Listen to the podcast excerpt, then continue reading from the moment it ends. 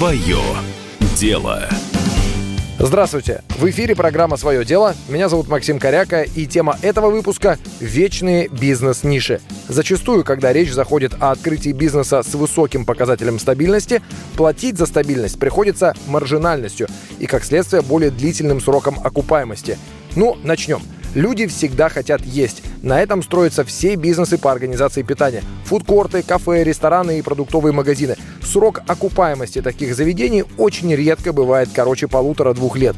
К минусам также можно отнести максимальную зарегулированность сферы и пристальный надзор со стороны контролирующих организаций.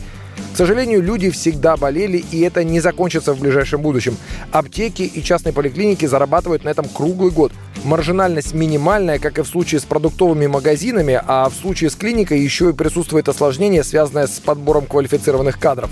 Открыть клинику не очень-то уж и легко, а вот аптека – это бизнес, который по плечу уже предпринимателю и без специального медицинского образования. Готовый прибыльный аптечный киоск можно купить как готовый бизнес от полутора миллионов рублей в Москве. В регионах эта цифра может быть еще ниже. Далее индустрия красоты. Мы все хотим выглядеть красиво, и отсюда на каждом шагу появляются салоны красоты и парикмахерские. Бизнес не самый сложный, но на любителя. Все, кто владеет салоном красоты, жалуются на проблемы с персоналом. Так уж, видимо, повелось в этой сфере. К вечным видам бизнеса можно с легкостью отнести охранные агентства. Многие из существующих на рынке агентств показывают очень высокие результаты по прибыли. Автосервисы и автомойки – это неизбежная статья расходов для автомобилистов. Сложностей в этом виде деятельности достаточно. Это и кадры, и профессиональные навыки владельца салона, и проверяющие организации, и низкая маржинальность, и конкуренция, и немаленькая сумма старта, и маркетинг, без которого данный бизнес не пойдет в гору никогда. Всегда, как и в случае с автомобилями, ломаться будет и электроника в квартирах.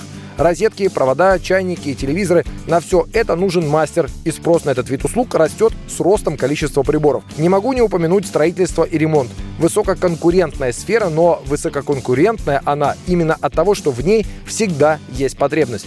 Вечной сферой бизнеса можем считать сферу и организации праздничных мероприятий. Свадьбы, дни рождения и юбилеи.